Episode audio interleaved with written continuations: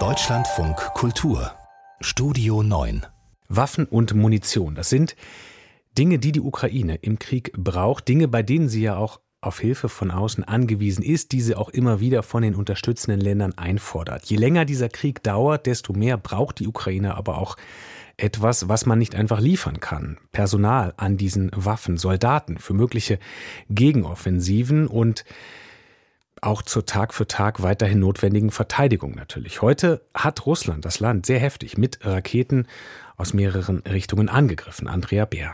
Es war der massivste russische Angriff mit Raketen und Drohnen seit einigen Wochen und mindestens elf Menschen wurden landesweit getötet und zahlreiche verletzt. Viktor Buchter aus Kiew wurde Augenzeuge, als er am Morgen aus dem Fenster blickte. Er sagte der ARD, es gab so ein Knacken in der Luft und eine Explosion und Rauch. Autoalarme gingen los und ich habe mich angezogen und die Armee hat gesagt, jemand sei verwundet und wollten Verbandsmaterial. Ich habe mein Erste-Hilfe-Set geholt und es ihnen gegeben. Wir haben dann versucht, die Autos zu löschen. Dann kamen Sanitäter und die Feuerwehr und haben geholfen. Sie haben die Verwundeten weggebracht und die Feuerwehr hat alles gelöscht.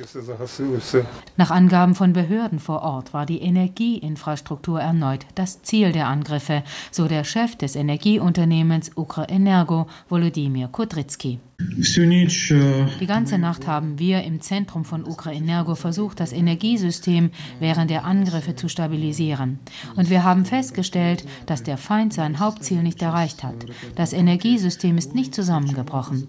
Aber leider gibt es in vielen Regionen Schäden an Wärmekraftwerken und Umspannwerken von Ukrenergo. Und deswegen kommt es in einigen Regionen zu Einschränkungen bei der Stromversorgung. Unterdessen gab es ein leises, denn das Atom Atomkraftwerk Saporizhia ist wieder mit dem ukrainischen Stromnetz verbunden. Die einzige verbliebene Stromleitung, die das Atomkraftwerk mit dem Netz verbindet, war zehn Stunden lang unterbrochen gewesen. Nach Angaben des ukrainischen Betreibers Energoatom wurde Europas größte Atomanlage in dieser Zeit von 18 Dieselgeneratoren notversorgt. Denn die Kühlung der sechs Reaktoren ist elementar. Energoatom-Chef Petro Kotin sagte der ARD, die Situation wird nicht besser, sondern immer schlechter. Schlechtere Anlagenausrüstung, schlechtere Situation für das Personal, eine schlechtere Atom- und Strahlensicherheit, ganz zu schweigen von der physischen Sicherheit der Menschen, die im Atomkraftwerk Saporizhia von Anfang an verletzt wurde. Das Atomkraftwerk im Südosten des Landes ist seit Anfang März vergangenen Jahres russisch besetzt. Ein Team der Internationalen Atomenergiebehörde wird von den Besatzern vor Ort zwar geduldet, doch die IAEA, die Ukraine, die UNO und viele weitere Länder fordern vehement den Abzug des russischen Militärs und eine Sicherheitszone. Nach Angaben des Oberbefehlshabers der Armee Valeri Saluzhny wurden insgesamt 81 Raketen und acht Drohnen auf die Ukraine abgefeuert. Die Flugabwehr habe 34 Raketen abgeschossen und vier Drohnen zerstört.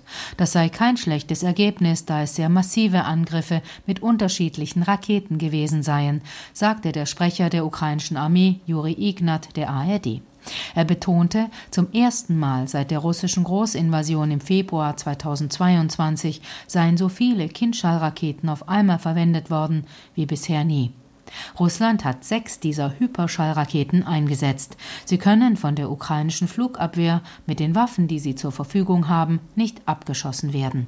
Eine der Kindschallraketen beschädigte ein Wärmekraftwerk in Kiew.